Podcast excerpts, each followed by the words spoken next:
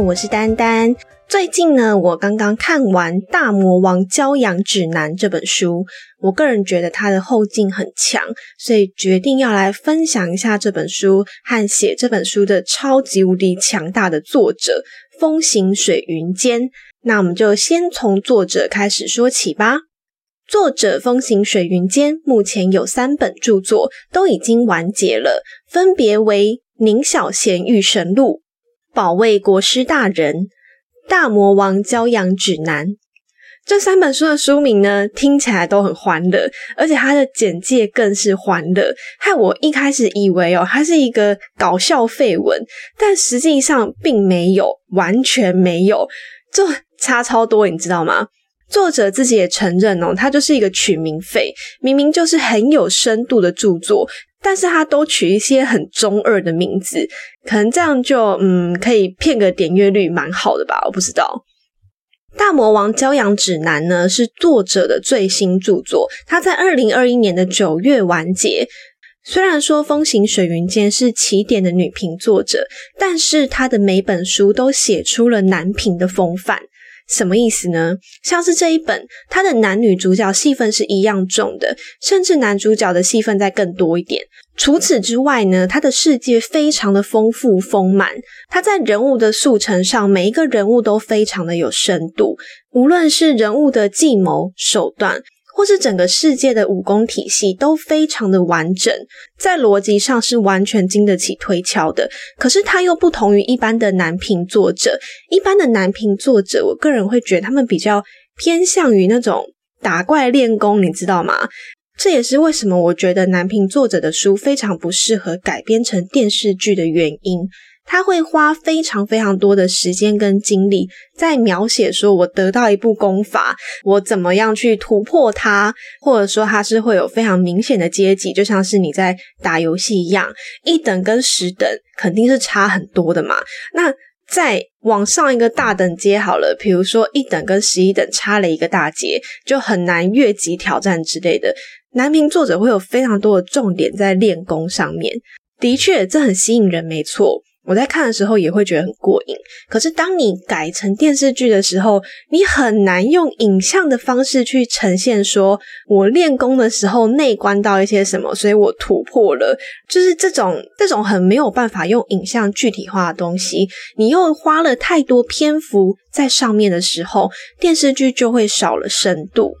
但是这个作者完全不一样哦，《风行水云间》这个作者，他写出来的书有女频的细腻，也有男频的磅礴宏大，非常值得一看。好，那我们再说回来，《大魔王教养指南》，那我先大概跟大家讲一下《大魔王教养指南》的故事内容。它主要是在讲述一个哑巴小乞丐，男主角因缘际会捡到了神器天痕，和住在神器当中的女主角千岁展开一系列的冒险故事。神器天痕这两个字，天是天地的天，痕是平衡的衡。顾名思义，它是为了维护天道的平衡而存在的。由于很久以前呢，一个世界的破灭，造成了强大的震荡，波及到故事发生的这方世界，导致整个天地法则都产生了动荡，地狱、恶鬼、阿修罗、人、天六界的壁垒开始松动。为了修补破碎的法则，守护法则的苍梧族前去四方寻找能够修补法则的苍梧石。但是呢，因为法则的受限，苍梧族必须要跟持有者做交易，满足对方的愿望，才能够得到苍梧石。可是却因为苍梧族的力量太过强大，导致世界崩坏的越来越严重，所以他们就制作出了神器天痕，投放人间。天恒会自动侦测所有有违天河的事物，并发出任务给神器的持有者。完成以后呢，他们会依照任务的难度回馈力量给主人。这个神器在一次意外当中呢，落入了男主角的手中。当时他还是一个九岁的小哑巴。这本书呢，把作者懒得取名字的习性发挥到淋漓尽致。你知道，很长很长一段时间，男主角的名字都叫小三，对，就是那个小三。因为他印象中妈妈称呼他为三儿，后来好一点呢，他就变成长大了嘛，就变成三郎。直到他的老师帮他取了名字，他才真正有了一个名字，叫做燕石初。可是到这边，大概剧情已经走一半有喽，所以你就知道作者多么取名费啊！他不但书名取名费，他连人物名字都取名费，诶都懒得给你取诶而女主角的名字叫做千岁。其实我一开始看到这个名字，我以为是尊称，因为他一出场的时候就要男主角喊他千岁大人。结果我看到后面才发现，千岁居然真的是一个名字诶而这个名字虽然也是取得很偷懒啦，但其实这个伏笔埋的还不错，他就一语道尽了女主角的一生。身为一个拥有千万寿命的阿修罗，他却被命定了只能活到一千岁。为了打破只能活到千岁的预言，女主角散尽修为，从阿修罗界偷渡到人间，再跟神器天恒定下契约。天恒将他的时间定格在九百九十九岁的这一天，而他则帮助天恒的主人完成任务，两者之间互利互惠。在完成任务的同时呢，女主角也可以获得天恒给予的力量回馈。这边都算小剧透啦，但接下来特别注意哦，前方高能哦。以下是高度剧透，如果不想听的人呢，你可以跳过。好，不要说我没有提醒你哦，我要开始讲喽。这篇故事的结局定在女主角千岁的第一千岁生日，也是她的忌日。为了营救男主角，女主角就撑爆她的修为。脱离了神器天恒的掌控，女主角原本被定格的时间也开始转动。她真身穿越到了其他世界，救回男主角之后，自己却在回来的时候被同样穿越过来的异世界人类所杀。看到这边就是完结了，你知道哦？天哪！我当时看到这个完结篇的时候，内心有多么震撼！就 What the fuck！哦，天哪！我最讨厌看悲剧，你知道吗？人生已经够苦了，我为什么还要看悲剧？而且我是那种不管看小说、看电视剧、看漫画，不管这个内容再怎么狗血，我看到了前篇就已经知道后篇，我都会狂哭诶我是很容易受到这种情绪感染的，所以我非常不喜欢悲剧。可是他却给我来个这个结局，而且我觉得明明就可以不用这样的，什么怎么回事？哦天哪！结果幸好后面还有后记，虽然这个后记我刚开头的时候有点看不太懂，还想说哦，是不是因为我是在盗版网页看的，所以就整个章节错乱，就看到了其他篇的小说之类的。结果后来才发现不是，我会有这么奇怪的感受，是因为后记是从女主角死后一百二十年开始说起。这时候，男主角的名声已经是整个大陆、整个世界都知道了。他有一个尊称叫做圣人。男主角不但将他的宗派发扬光大，还写了《天地人》三本书，将万法归一。而他所做的这一切呢，只是为了剿灭大魔王、迷藏幽魂，以及等待女主角的转生。结局是个 happy ending，让我放心不少。希望也可以让你放心不少。结尾呢，则是留了一个伏笔，跟作者的第一部小说《宁小贤御神录》有关。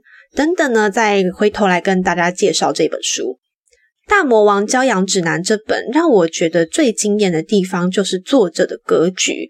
你知道，类似天恒这样子的设定，在很多的小说里面都有。最常见的就是那种系统流。就是系统会自动侦查、派发任务给主角们完成，通常都是拯救世界之类的，或是天道流，主打上天有好生之德，因果轮回报应不爽，而且所有的功德都可以具体化，要么让你得到一个运气爆棚的 buff，要么呢这个功德可以当防护罩使用，牛鬼蛇神通通进不了身。要么可以当武器使用，就一招功德无量啊！有没有看？有没有看那个如来神掌？管你是孙悟空还是什么异形怪，总之我就通通给你打到起不来。而获得功德的方法呢，通常就是拯救世界嘛，例如解救了一整城的瘟疫，阻止了一场灾难的发生，或是将异世界来侵犯的物种通通打回家，或是把它吐露干净啊，等等的。有些可能不是这么血腥，要死这么多人，那就可能是主角穿越回了远古时代，发明了水车啊，改良了粮食的培育技术啊。或者说他发明了什么而增加了人类的存活率啊、出生率，或是一些像是诶，大家有在看《永恒族》吗？《永恒族》里面有一个同性恋的英雄叫做费斯托斯，这一类的主角会来自一个更高科技水平的世界。那在相对落后的世界呢，他就可以发明出很多有便于人类活得更好的技术，透由这种方式来获得功德。这些看起来或者说听起来很正常嘛？可是其实呢，这一切在我眼里看着非常非常不正常，因为他们拯救的都是人类的世界。什么意思？你看看现在科技发展后的世界长成什么样子？人类的生产力增加，导致地球资源被过度开发，压缩了其他动植物的生存空间。海平面上升，全球暖化，最重要的是资源是有限的，总有一天会被开采完。人类因为高度发展，每年产生出几十吨的垃圾，多到不知道怎么处理，连干净的外太空都被我们丢垃圾丢到整个宇宙都是暗器，超级无敌危险。试问，这真的是功德吗？到底凭什么对人类有利，但是对其他生物有害，还可以说是功德呢？人类到底对这个世界贡献了什么？所以他们活着，而且能够活得更好，就可以说是无上功德。这不是一件很奇怪的事情吗？至于那些拯救世界、打爆坏蛋，以此获得功德的这个论述呢？近几年来，其实有越来越多的小说里面出现了一种非常非常有趣的角色，有点像是伪善的坏蛋、慈悲的坏蛋。通常呢，他们会是神职人员，可能是僧侣啊，僧侣就是我刚刚讲的天道流嘛，也有可能是牧师，他们信仰某一个神，可能是光明神之类的，他们会代表这个神去伸张正义。为什么说他们是一个伪善的坏蛋呢？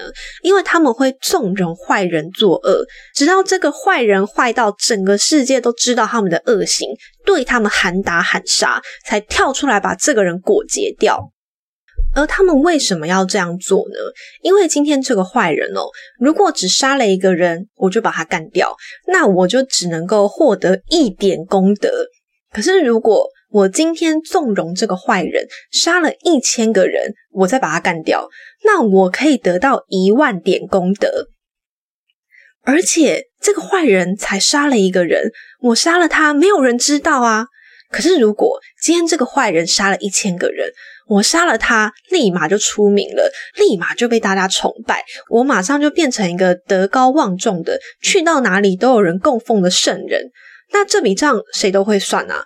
所以我当然要抓大放小，把他们养肥了再杀。上述这种例子呢，在小说当中，他会把它归类为天道对这种算法有漏洞。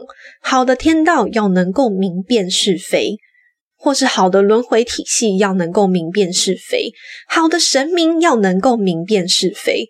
可是问题就不是出在这里嘛？问题就是。今天所有的事情都是相对的，常常我们面临到的真实的情况是，对你好的事情，对他就不好。跟大家分享一个真实事件哦，国外有个女孩子开船出海，突然有一只海豹跳上他的船，同时有一群虎鲸把他的船包围，这群虎鲸是追着海豹过来的。海豹哀求着让女孩救他，但女孩最终把海豹赶回了水里。整个影片传到网络上以后，女孩被网友群体攻击，骂她冷血。但事实是，如果当时她不这么做，船很可能会被虎鲸掀翻，女孩也会丧命。而如果她开船了，她开船逃跑了，虎鲸是濒危动物。螺旋桨很可能会伤害到虎鲸，这种行为在当地是违法的。当时女孩对着海豹说：“我知道你很痛苦，但这个世界就是这么运行的，所以她撒手不管。而我想问的是哦，今天这个故事中救了海豹，或是救了虎鲸，不管哪一种，你认为这都能够称作是功德吗？为什么？我们今天就做一个二选一，非常极端的例子好了。大自然有它的法则，你把虎鲸全杀了，于是海豹没有了天敌，繁衍旺盛，非常猖獗。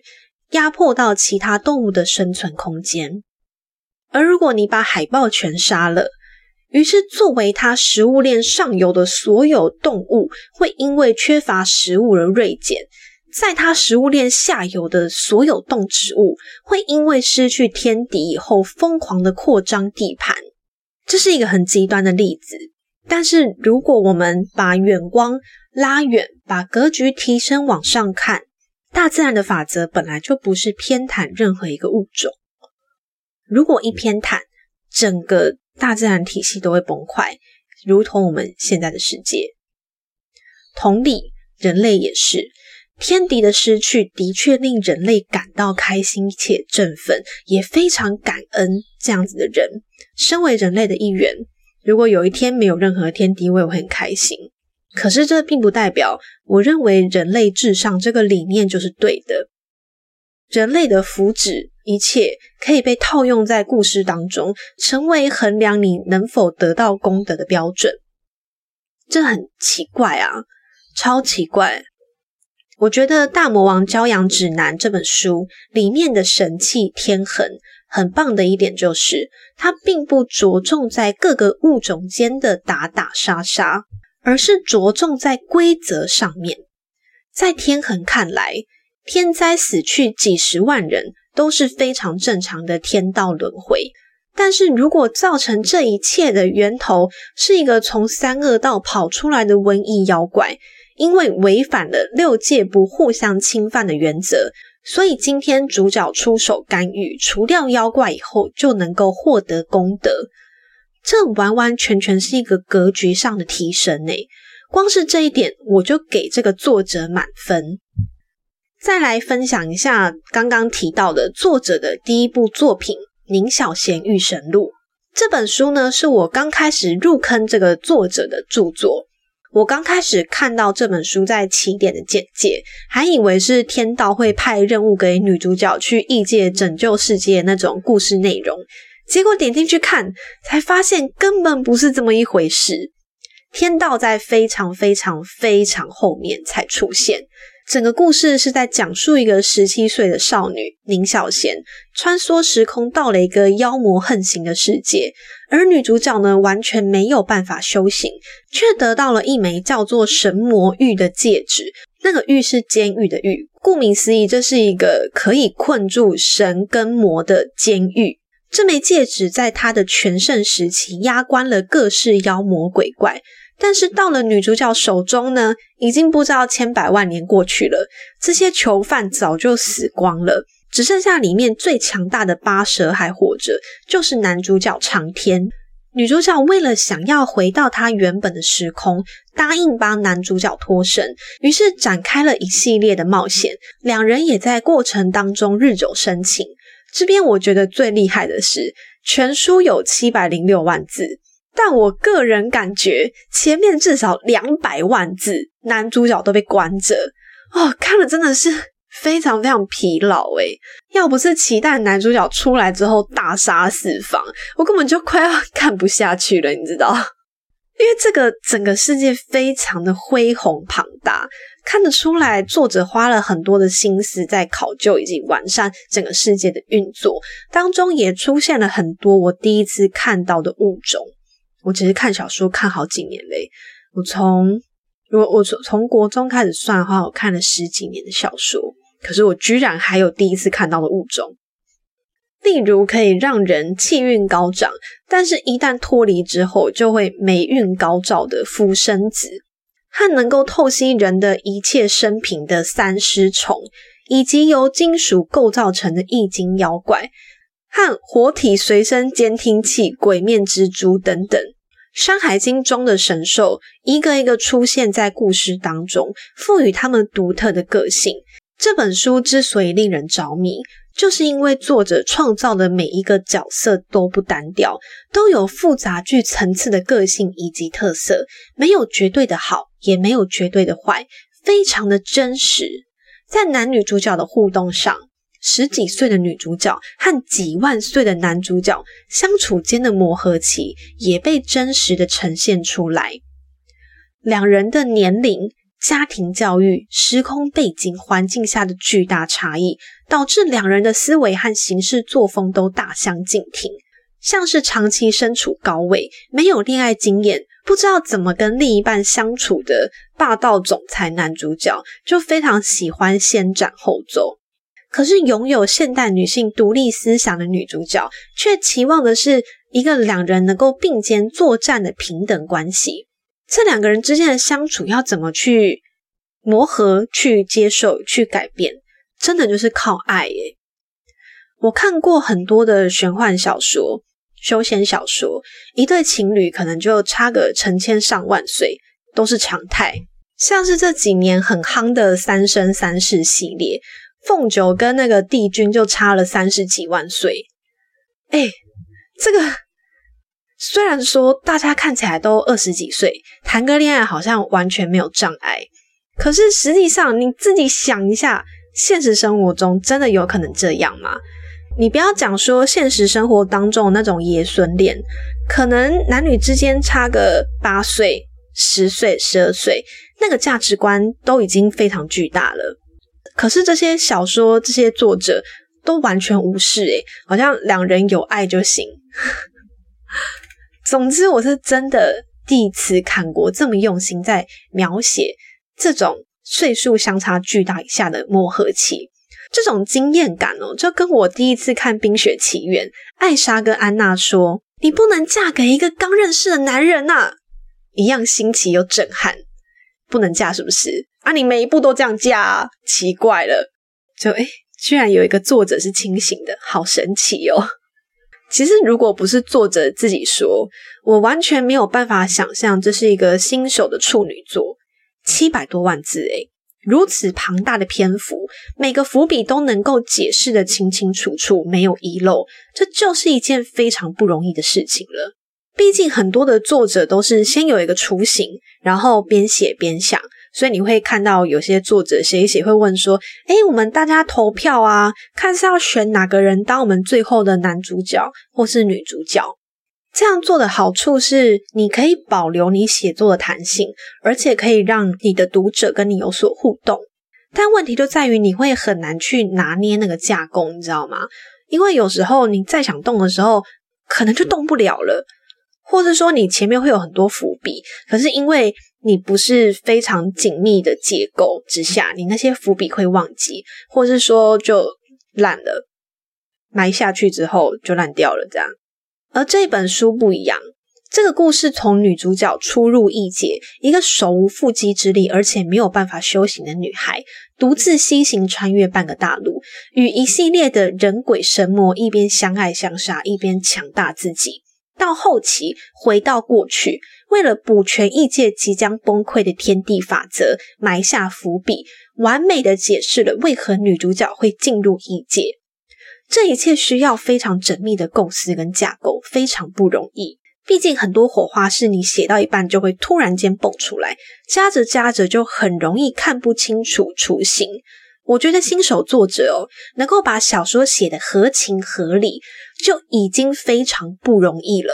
而这本书不但合情合理，还精彩纷呈。同时，这本书跟后面两本都有所关联。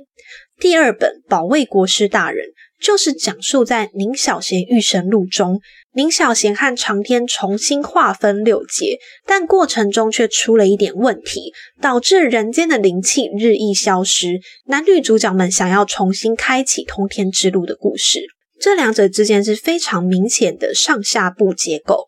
可是呢，宁小贤御神录和大魔王骄阳指南之间的关系就微妙了。在大魔王骄阳指南的尾声当中，千红夫人把神器天恒呈给娘娘，天恒功德圆满，放入烟海楼受供奉。同时，有另一样神器主动出来说，他要入世一游，洗炼红尘。而这位娘娘就是宁小贤。在第一部故事中的最后，女主角宁小贤是用神木划分六界，而这位娘娘的宫殿就是由巨木天然生长而成，而且看得出来她权力滔天，掌管多个世界。从这里呢，就可以看到作者的格局了。作者已经不是单纯想要做同一个世界的延伸，而是已经有了多重宇宙、多重世界的概念。下一本书呢，应该也是一个全新的世界，但是同样都是由林小贤和长天所掌管的，整个就是文字版的漫威啊。这边跟大家分享一个小彩蛋，在《大魔王骄阳指南》接近尾声的地方。男主角燕三郎进入一个妖魔横行的世界，那边的人类身材高大，而且法力高强，但仍旧不是妖怪们的对手，所以想尽方法要为自己的族群寻找出路。这边的设定呢，也是跟《宁小贤御神录》里面的反派种族蛮族境遇非常的相像。其实你这样看下来，你会觉得。这个作者真的是非常非常的用心，他真的在这三部曲当中埋了很多相似的彩蛋给你找。可是问题就在于，问题就在于宁小贤《御神录》真的太长了啊！你要看完它，你要有一个心理准备，它会长到你可能会忘记前面在讲什么。可是好看，就你自己评估喽。而且我为了做好这一集，我还特别把《保卫国师大人》这本书又重新看了一遍。林小贤我就放弃了，我不想重看他一遍。相比之下，这三本我觉得《大魔王骄阳指南》是最好看的，因为这本书描写的非常细腻，从一个一无所有的小乞丐，到后面有权、有钱、有武力，这一切全部透由作者的脚步，一步一步让你跟着燕三郎一起成长，笔锋非常的细腻。为什么说它最好看？其实保卫国师大人也非常好看，斗智斗勇，看的真的是非常的爽。可是那个细腻度没有到，很多细节你是没有办法去推敲的。不管是任何一个世界，任何一本小说，修行都一定是讲究财、履、法、地。财就是钱财，履就是指贵人，法是指方法或是一些功法，地是指场所。那你要想哦，一个小乞丐。什么都没有的情况之下，到后面能够威震四方，他靠的完全不是其他小说当中告诉你的神仙老爷爷，没有女主角厉害，但没有到这么厉害，也不是靠着天外发来一笔横财，什么都没有。我们真的是跟着男主角一步一步的成长，你会看到从聪明怎么过渡到有智慧。你也会看到他有天赋、有毅力，而且非常善于学习，所以整部剧男主角是非常的有魅力的。那个细腻度是你看着一个人从小男孩长成男人，这就是我说的细腻度跟细节。而保卫国师大人呢，他的主轴真的就是斗智斗勇，就是男女主角间相爱相杀，看得非常的爽。可是，对于说女主角怎么赚钱，或是怎么养成这样子的性格，没有交代的很清楚，因为就不是重点嘛。我觉得也很好。而宁小贤这本书，它唯一的问题就是太长了，看到你会怀疑人生，忘记前面在说什么。所以，如果这几本要我选的话，我会推荐你反着看《保卫国师大人》跟《大魔王骄阳指南》，哪一本先看都可以。那《宁小贤御神录》，如果这两本看完你很有兴趣，想知道当中的彩蛋，你可以再去看。